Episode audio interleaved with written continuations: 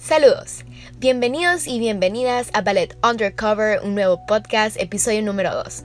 Bueno, mi nombre es Camila Núñez Garay y me alegra mucho poder seguir comunicando a través de este podcast en el cual vamos a descubrir la historia secreta del ballet, conociendo este bello arte que es único pero de los menos comprendidos en la cultura a nivel mundial. Aquí hablaré de experiencias personales y datos interesantes para un conocimiento más profundo. En este segundo episodio hablaremos sobre ballet mito versus realidad. Cuando me refiero a mito versus realidad es a todos los prejuicios o expectativas que las personas tienen sobre el ballet cuando en realidad en ocasiones ni son ciertas. Mi propósito con hablar de este tema es contribuir a parar este tipo de rumores y comunicar qué es lo que en verdad pasa. También aprovechar a hablar de cómo la perspectiva de este arte ha evolucionado como lo que antes era tratado como tabú, hoy en día se ha convertido en algo normal y cotidiano. Para empezar, quiero decirles que hice mi tarea y consulté a varias personas que me hicieron algunas preguntas que normalmente se consideran conflictivas. Entonces, como primer punto tenemos, ¿el ballet es considerado un deporte? A ver, el ballet transmite sentimiento y emociones que traspasan y llegan al espectador más allá de lo físico que hasta se podría llegar a llamar a los bailarines actores. Pero también tenemos que considerarlo como un deporte ya que permite un entrenamiento muscular completo, trabajo de la conciencia corporal, del equilibrio, fuerza, flexibilidad, la coordinación y demás capacidades físicas. Se podría conocer más como un deporte de élite porque físicamente son bailarines haciendo piruetas.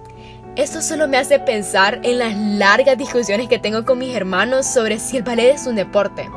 Porque desde la perspectiva de ellos es como que la bailarina pasa en un salón bajo techo por unas cuantas horas y bailando.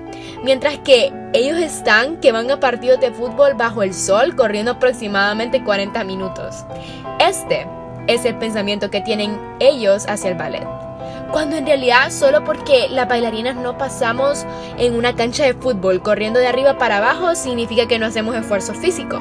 Sí, solo imagínense que por lo menos son tres horas diarias de práctica para que un bailarín no pierda su forma y olvide la fluidez de sus movimientos. ¡Wow! De solo pensarlo me imagino el dolor de cuerpo con el que termino después de cada práctica. Es como que una vez que termina la clase, casi que grito ¡Yes! para poder relajar los músculos. Como punto número 2, ¿el ballet es solo para las mujeres? Veamos. Normalmente pensamos solo en chavas con vestidos rosados, delicadas y con figura femenina, cuando no debería de ser así, ya que el hombre forma una parte muy importante en el ballet. De verdad que sí admiro a estos hombres porque a pesar de todos los prejuicios de la sociedad, ellos siguen adelante marcando una diferencia.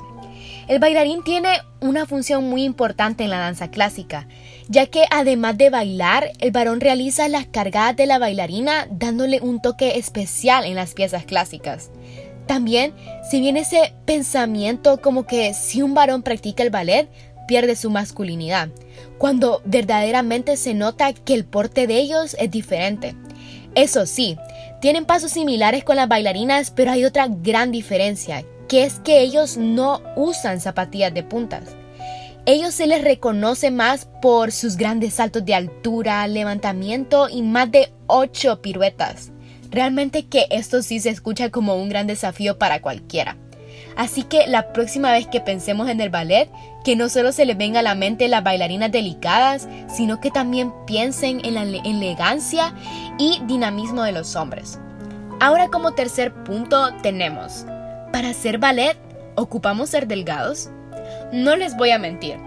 Mi respuesta es sí, pero no vayan a pensar que existe algún tipo de discriminación basada específicamente en el cuerpo o que en el ballet no quieren a las rellenitas o que todas pasamos hambre hasta ser anoréxicas.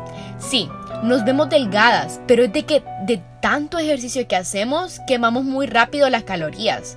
También lo que sucede es que es real que esta disciplina como tal requiere que tu cuerpo por las exigencias del ballet lleves una dieta balanceada porque de lo contrario terminarías lesionado de por vida. Esto no tienes que tomártelo light, por así decirlo, porque de lo contrario vas a terminar con fisuras, quebraduras y esguinces de tobillo en el mejor de los casos. Y créanme que yo ya he pasado por eso y duele hasta el alma. Otra pregunta es, ¿el ballet deteriora los pies? Bueno, el hecho de trabajar tanto una parte específica del cuerpo no la deforma, al contrario le permite desarrollar en potencia todas sus facultades. Siempre hay como una percepción, por así decirlo, que las bailarinas tienen pies horribles. Confirmo que si los pies sangran, las uñas se encarnan, salen juanetes, callos y a veces los dedos te quedan hasta dormidos. Pero todas estas cosas, en mi opinión, me gusta pensarlas como que si fueran cicatrices de esfuerzo. También está el mito de que para practicar ballet tuviste que haber nacido flexible. Es cierto que algunas personas nacen siendo más flexibles que otras, sin embargo, la flexibilidad es una condición que puede adquirir a través de la práctica y el entrenamiento.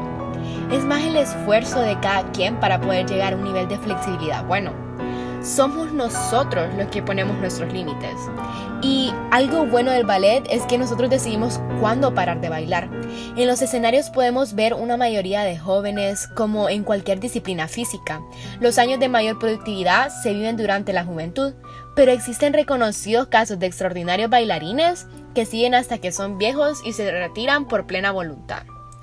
Y para terminar, uno de los mitos más comentados. ¿Es cierto que las bailarinas se desenvuelven en un ambiente de problemas y envidias? En lo personal estoy muy a favor de un no. Ciertamente creo que en el ballet puedes encontrar amistades muy valiosas que te apoyan y te motivan en cada clase, presentación, montaje y puesta en escena. Los dejo con un pensamiento a propósito de este último mito. Algo que siempre me dicen y me recuerda cada vez que bailo es que vos no tenés que superar las habilidades de otros. Vos tenés que pensar en superarte vos mismo. Piensen, ¿para qué me voy a concentrar en lo que hace otra persona y desearle el mal en vez de apoyar y yo misma buscar con mi propio esfuerzo mi potencial? Fue un gusto compartir con ustedes. Nos vemos en el próximo episodio de Ballet Undercover.